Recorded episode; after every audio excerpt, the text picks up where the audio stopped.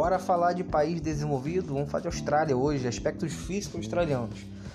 E hoje é um kit bastante intuitivo para vocês fazerem, uma vez que vocês vão ter que pesquisar livros didáticos e outras ferramentas que vocês têm acesso para resolu resolução das questões, né? Que irei comentar também no final, mas vou dar uma breve explicação sobre o kit de forma geral sim, que sempre ajuda. Então, bora!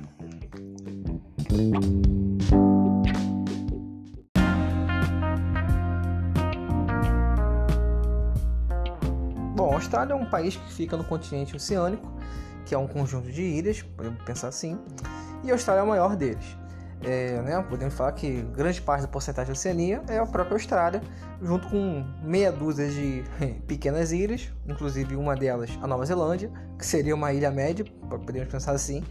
E é, quando pensa muito na Oceania, tem que se pensar na Austrália. Né? A Austrália que está no mainstream brasileiro, podemos pensar assim, da classe média brasileira, que junta né, um dinheiro ou se arrisca e vai morar na Austrália. Né? A Austrália é um país que aceita muitos imigrantes. Mas é, ali da qualidade de vida né, dos australianos, inclusive a Austrália, se não me engano, é um dos poucos países do mundo que já vacinou geral, tá? Ou boa parte, assim, está com uma imunidade absurda, muito alta. Isso mostra o desenvolvimento do país. Assim como mostra o nosso subdesenvolvimento, nós temos a quantidade ridícula de vacina. É, nós podemos pensar Austrália é, por esses pontos sociais, mas o foco hoje são aspectos físicos. Então, irei falar para vocês que a Austrália tem um, um grande deserto, né? que inclusive o nome desse deserto, né, um desses desertos, está no imaginário coletivo de todos os brasileiros, devido a um restaurante chamado Outback. Outback é um restaurante famosíssimo, uma franquia enorme, australiana, que conquistou né, o gosto do brasileiro. Né? É, para quem nunca foi aí, vocês vão um dia. Vocês podem ter certeza que a vida vai botar um Outback na, na vida de vocês aí em algum momento. E quem foi já sabe que é maravilhoso. Então, Outback é um deserto. E boa parte da Austrália é um deserto. E como é que se forma esse deserto? É, nós temos ali a cordilheira australiana, por exemplo, que impede as chegadas de ventos úmidos, né? Lembrando que quando os ventos úmidos chegam no oceano, encontram um relevo, uma grande relevo, ele vai subir, tá? Ele, a, a, umidade não é um fantasma que atravessa o oceano, atravessa, atravessa a montanha e vai para o interior do continente. Não ao enfrentar uma montanha, essa umidade sobe, tá? Então mais uma nuvenzinha indo em direção a um grande relevo, aí quando chega perto do relevo, ela vai subindo, subindo, subindo, subindo. Ao fazer subindo, subindo, subindo, ela vai mexer diretamente é, com suas características físicas, ou seja, ali tem muito vapor d'água. À medida que vai aumentando a altitude, vai diminuindo a temperatura. Então esse vapor d'água condensa, causando chuva. É, aí pode voltar e eu ver a explicação de novo, porque é assim que se formam as chuvas orográficas, né? a chuva de relevo. Né? A, a nuvenzinha carregada de vapor d'água sobe por, por encontrar um grande relevo e, ao subir, condensa o vapor d'água e causando chuva. Problema é que quando essa nuvenzinha consegue superar o obstáculo e chega na outra parte do continente, ela chega seca. E isso causa aridez, secura, né? no, interior do continente. E é isso que acontece com a Austrália tá bom? E em contrapartida, se nós temos um clima muito árido no interior do continente, na parte que chove, na parte da, da montanha que descarrega essa chuva, nós temos um clima bastante úmido, que é onde, inclusive, é, boa parte da população australiana se concentra. Né? Você pega o mapa de densidade demográfica da Austrália, você vai ver que há uma localização intensa no litoral australiano, não no interior. Inclusive, podem abrir na livro na página 245 que é a página é, que, se não me engano, tem um mapinha maravilhoso da Austrália e que é bom vocês, ao ouvir esse podcast, estar com ele aberto.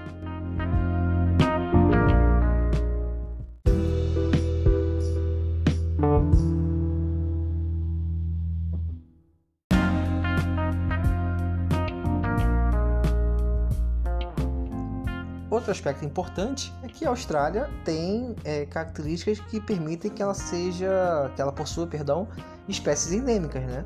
O que, são espécies endêmicas? São aquelas que só desenvolvem em um espaço. Por ser uma ilha, né? Podemos pensar assim, é, nós encontramos ali características muito próprias, ok? É, a localização da, da Austrália também, bem ao sul, né?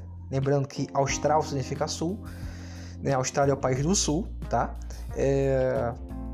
Isso permite que crie ali é, características físico-naturais e que desenvolvam espécies próprias, como o canguru o koala. Né? O canguru que é o grande símbolo do país, né? É o, é, viu um canguru, você sabe que está falando, tá falando de Austrália, você associa a Austrália porque só tem lá. O koala também. E outras, outras espécies também. Mas o koala né, e o canguru são os grandes símbolos dessas espécies endêmicas. Que também é importante que vocês saibam que essa fauna é muito específica da Austrália.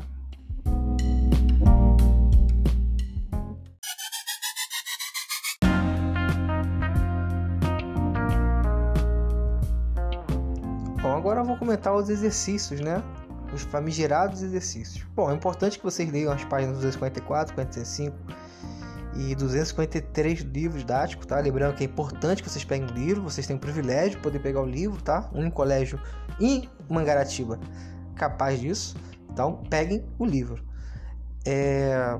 Outra coisa, número um, né? Vamos direto para os exercícios. É, Percebe-se que na Austrália tem grandes extensões inexploradas e pouco habitada em função de que fator de ordem natural.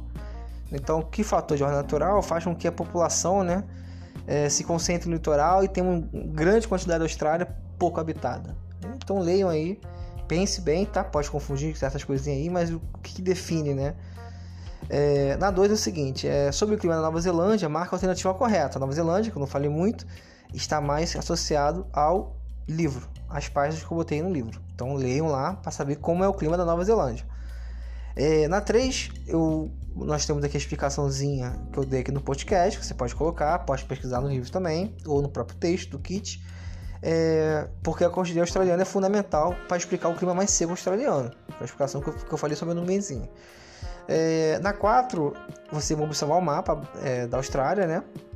E vai localizar através da consulta a um mapa de relevo australiano na internet, ou, se tiver pega o livro, na página 244 do livro tem um mapa de relevo australiano. Então você vai localizar o deserto de Vitória, o deserto de Gibson, a cordilheira australiana, a grande barreira de coral no mapa abaixo. Então vocês podem pintar, né, mais ou menos na localização correta, aí pinta os quadradinhos e coloca lá é, na legenda embaixo ali que eu, que eu coloquei para facilitar vocês, tá?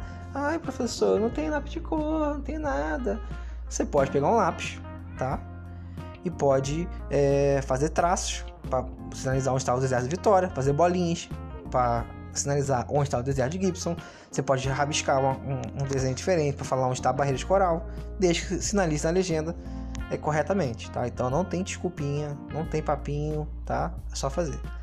E na número 5 também é uma mini pesquisa, né? É, sobre a grande barreira de corais da Austrália, que é um, um, ponto turístico muito famoso no mundo, e como tudo que é bonito e belo, o ser humano quer destruir. Então, é uma pequena pesquisa que vocês podem fazer tá, sobre isso. Inclusive tem uma, alguma coisinha no livro sobre essa grande barreira, mas se você colocar na internet, você acha bastante coisa sobre. Então, é, para vocês pesquisarem, correr atrás de informação e sintetizá-la para mim. Que é importante que vocês saibam fazer isso. Então é isso, gente. Por enquanto, por hoje, é só beijos, se cuidem. Pandemia não acabou.